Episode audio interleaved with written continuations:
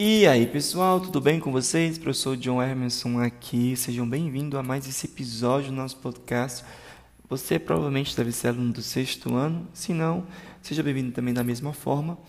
É, antes de continuar, gostaria de pedir o seu like, tá? Para você é, dar um like nesse episódio e também se inscrever aqui no meu canal, é, para que você possa sempre estar recebendo nossos episódios, nosso podcast, para ajudar você a entender melhor o assunto trabalhado em sala de aula. É, hoje nós iremos falar sobre present continuous ou present progressive, o presente contínuo, né? É, e o que é o presente contínuo? Ele deve ser usado para expressar situações que estão em progresso, ou seja, uma ação que ainda está acontecendo. Todo nosso ando, endo, indo dos verbos em português devem ser trocados em inglês por ing, o ing.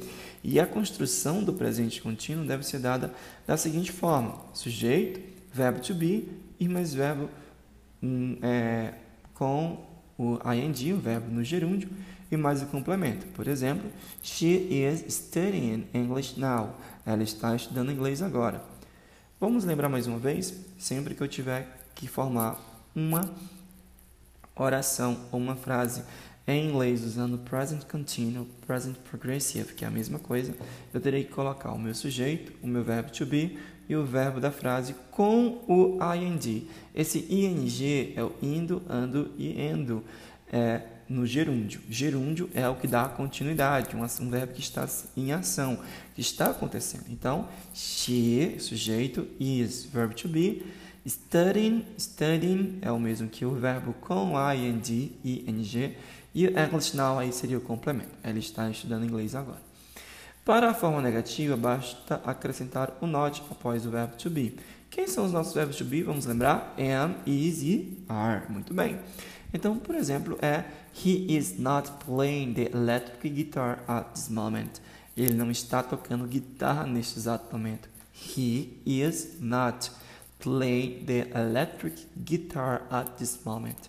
Here, sujeito, is verbo to be, not partícula negativa, playing, play o verbo, ing, playing, verbo no gerúndio, né? Então aí nós temos o verbo com ing. Uh, she is not listening to music, ela não está ouvindo música. E podemos lembrar aqui também que o verbo to be, ele vem acompanhado da sua forma negativa, então ele tem uma forma contraída, uma short form né? Que seria she isn't listening to music. She isn't listening to music. Ela não está ouvindo música.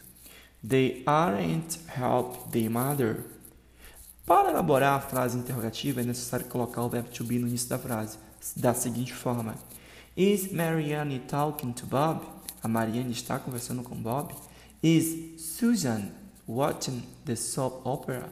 A Susan está assistindo a novela? Are the kids playing on the backyard? As crianças estão brincando no quintal?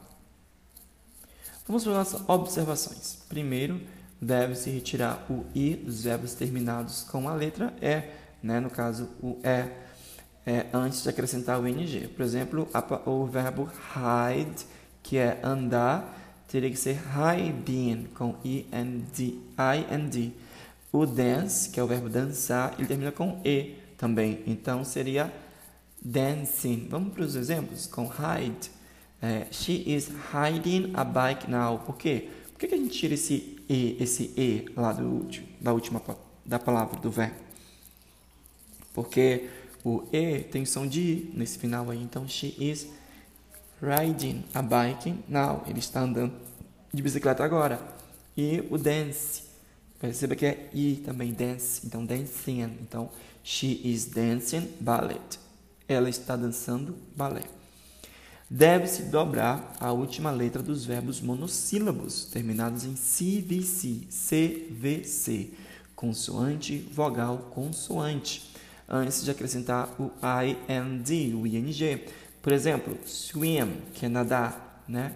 Swim termina com W, é, com, ah, o verbo é S-W-I-M.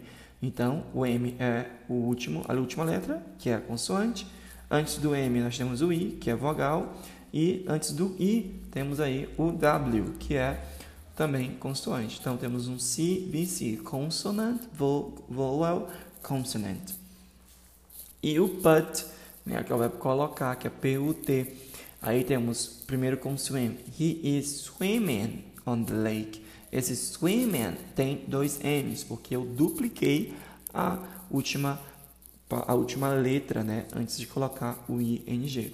Is she putting, or she putting the folders in the drawer? Ele está colocando as pastas na gaveta. Espero que vocês tenham gostado né, desse podcast, desse episódio. Se você gostou, deixe seu like, se inscreva para receber mais conteúdo e também de participar das aulas através das atividades propostas, tanto em PDF também como do próprio livro. Vejo vocês no próximo episódio. Até lá. See you!